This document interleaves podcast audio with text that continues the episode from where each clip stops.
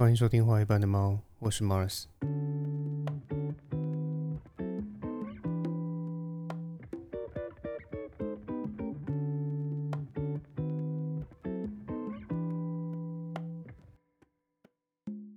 相信不少人都会有这么一个印象，就是台湾每隔一段时间呢，就会有一份民族认同度的啊民调出炉。那以这几年的民调结果来看，大多数的民众呢都认为自己就是台湾人，意思是说，就是我只是台湾人，那我不是中国人，那也不是什么我既是台湾人又是中国人的概念。那这种认为自己就只是台湾人的比例有多少呢？啊，大概长期以来都有在七成五以上，然后到八成出头的一个比例。换句话说，认为台湾人自成一个民族，或者说呃自成一个国家，它其实算得上是一种主流民意。但是我们应该也不时会在网络上也好，或是身边的长辈也好，多少都会有一些不一样的声音。例如说什么啊，你说的是中文呢，然后你写的是中文呢，那所以我们当然都是中国人呢，那讲什么台湾人呢？甚至他们还可能会直接滑坡到啊台湾跟中国就应该要统一的这件事情上面。那我们姑且不论在文化上面有某种共通性，那就能够直接去证成啊两个政体之间呢，它就有统一的必然性的这件事情。那甚至说，我们也可以轻轻的回呛他们一句说，那按照这个逻辑的话，那新加坡还有马来西亚，他们也是以中文为主体的国家，那这样中国是不是也有统一他们的合理性的呢？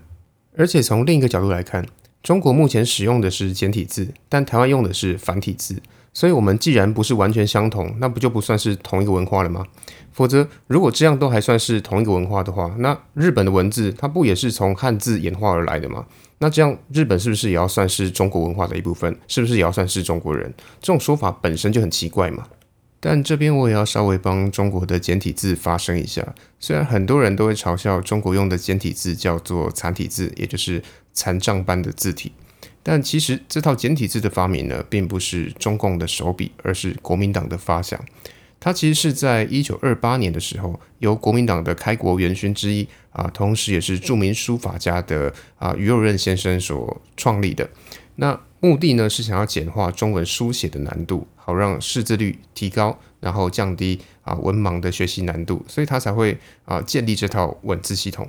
那这套简体字的系统呢，其实也不是什么于右任先生的天才之作啦，它也不是他的发明啊。因为前面提到嘛，他就是一个著名的书法家嘛，所以他就透过啊书法里面的草书，它本身就有一定的省略习惯，所以他就把草书里面的这种省略习惯，然后再把它正楷化，就是把它楷书化，然后直接变成一套简体字的系统。所以这边要跟大家以正视听一下，就是简体字呢，其实不是中共的发明，而是国民党发明的。那话说回来。如果我们要更精致一点来回应这些大中国思想的长辈，那我们应该要如何反驳他们呢？这就是今天这期内容所想讨论的部分。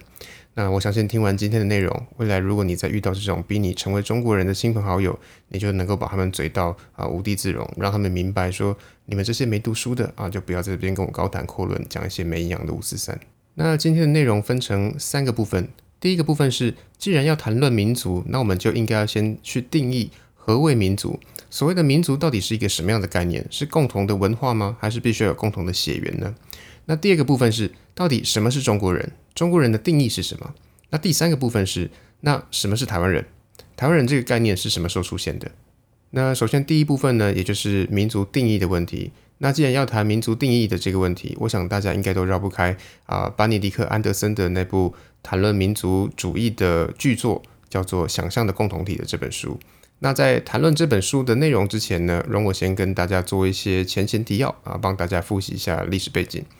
其实“民族”这个词呢，它诞生的年代非常早，早在十七世纪，也就是一六几几年的时候啊，这个词就存在了。只是在当时，“民族”这个词它本身是和另外一个词，也就是“爱国”这个词，它两个是绑在一起的。那当然，这件事情对于今天的不少人来说，其实也差不多了，因为这两个词对他们来讲都是联动的嘛。那到底什么是民族？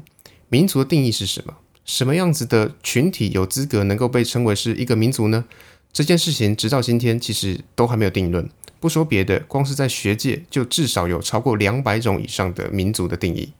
但是，即便我们对于民族的定义并不明确，那也不妨碍民族自觉形成国家的这件事情。尤其是在第一次世界大战之后呢，世界各地都兴起了一波民族自觉的风潮，纷纷以民族为由，然后建立起了自己的国家。例如，大家国中的时候应该都读过凯末尔啊带领土耳其独立，或是甘地啊带领印度独立的历史。那当时民族自觉的最大目的呢，就是为了脱离那些啊因为第一次世界大战而衰败的帝国主义国家。但这些以民族而独立的国家，其实并没有说清楚他们独立的基础是什么。也就是说，他们其实并没有解释清楚为何自己是一个独立的民族，而不是另一个民族的其中一个分支。那整件事呢，当时就靠一种凝聚力，以一种心照不宣的方式。先透过呃演说的煽动力，然后就这么模糊带过，然后可以说是一种先打迷糊仗，然后先成立一个国家之后，再回过头来建构一个民族的一种方式。那虽然对于民族的定义这个问题呢，学界依旧相当分歧，但是对于啊如何形成民族意识的这个问题呢，大家其实还算是有共识。这边就要说到啊前面提及的那本《想象的共同体》了。那说个题外话，这本书如果你要问我，我建不建议你去读？我老实说，我不建议啊。一来是它很难啃，二来是作者他很爱掉书袋，三来是因为作者的文笔，呃呃，其实没有非常好，好像应该大家应该懂我意思了哈。但是没关系，我还是帮大家总结一下这本书在说什么。这边我举一个例子来阐述一下这本书的内容，我想这样子大家应该会比较容易理解。啊，相信大家应该都还记得林书豪这个人嘛，对不对？虽然他之前有来台湾打直篮，但其实他是一个纯正的美国人。那他当年在纽约尼克队的时候，有带起了一股叫做“林来风”的一个旋风嘛，一个风潮。那由于他的华裔面孔，加上他的爸妈确实也是来自于台湾，所以当时的台湾媒体纷纷称他为“台湾之光”。但是你有没有想过，为什么一个跟台湾几乎无关的人会被称为“台湾之光”，而且大部分的台湾人也就这么接受了？这其实就是班尼迪克·安德森在他这本《想象的共同体》里面所提到的一个重要论点。他说，人往往会透过媒介，将与自己毫无关联的人群做连结，并在心中让自己与这些人共同生活在一道虚拟的国界中，进而形成一种共同体的概念，称为想象的共同体。那这个能够连起我们与陌生人的这个连结的媒介是什么呢？巴尼迪克在书中说，这个媒介叫做报纸。但是因为他书写这本书的年代是一个资讯比较贫瘠的年代，而不是放在现在。那如果说放在今天这个网络时代，我们大概可以说，这个媒介其实是泛指所有资讯的载具。那什么叫做资讯的载具？网络啊、报纸啊、电视新闻啊，这些都是资讯的载具。那当然也包括书籍嘛。所以说，林书豪就是这么成为台湾之光的。他就是因为媒体不断的透过啊文字啊新闻啊资讯啊，让你跟他之间产生各种脑补，然后产生各种情绪性的连接，而把他当做自己的同胞而已嘛。所以为什么班尼迪克安德森会把这本书的书名取名叫做《想象的共同体》？因为它确实就是想象的啊。这种想象的共同体本身就是因为在大量的资讯传递之后，我们会对某个概念产生一种啊自发性的连接。除此之外，我们还产生了一种情绪性的联动。那所以这些老一辈的人才会觉得说啊，我就是中国人呢，因为他们从小就是受这种思想教育长大的嘛，他们没有什么思考的能力，所以他们自然而然就很容易这么想啊。我这边以一个问题来当做简单的例子，那如果你之后碰到那些逼你成为中国人的长辈，你也可以拿这个问题来问他。这个问题是这样的，就是二战时期用飞弹轰炸台湾的是什么人？那如果他的回答是是日本人。那你就可以知道，说对这个人而言，他的思考逻辑完全就是以中国为主体的。因为如果真的是历史没学好，那他应该会回答不知道，而不是日本人。他之所以会回答是日本人轰炸台湾的原因，其实很简单，就只是他成长的过程中，他都是以中国为主的历史观。那这个中国为主的历史观，他会在他脑中不断的发挥力量，去影响他的思考而已嘛。因为这背后的逻辑是他先把台湾放在中国的边界里。然后当做思考的核心，而二战的时候，中国的敌人是日本，所以当然是日本人在轰炸台湾嘛，所以会导致这些人有许多文化或是呃历史事实上面的错乱。那如果他回答你说是美国轰炸台湾，那你就知道说哦，这还算是一个稍微能够讨论道理的人类。而对于这样的人来说，那就要想到下一个问题，也就是到底什么是中国人？中国人的定义到底是什么的这个问题？那什么是中国人呢？虽然很多自诩为中国人的亲朋好友都会说，举凡你讲的是中文啊，然后写的是中文字啊，会背什么唐诗啊，背宋词啊，那就是标准的中国人嘛。那这有什么好争论的呢？但事实上，他们的这种认知呢，其实是一种无知的表现。因为所谓的中国人，或者更明确一点来说，叫做中华民族的这个定义，其实并不是他们声称的什么具备五千年的历史，而是大概只有一百年左右的历史而已。因为发明“中国人”或者“中华民族”的这个词汇的人叫做梁启超。因为“中华民族”这个说法呢，最早是出自于啊一九零二年梁启超的一篇文章，叫做《论中国学术思想变迁之大势》里面所提出的。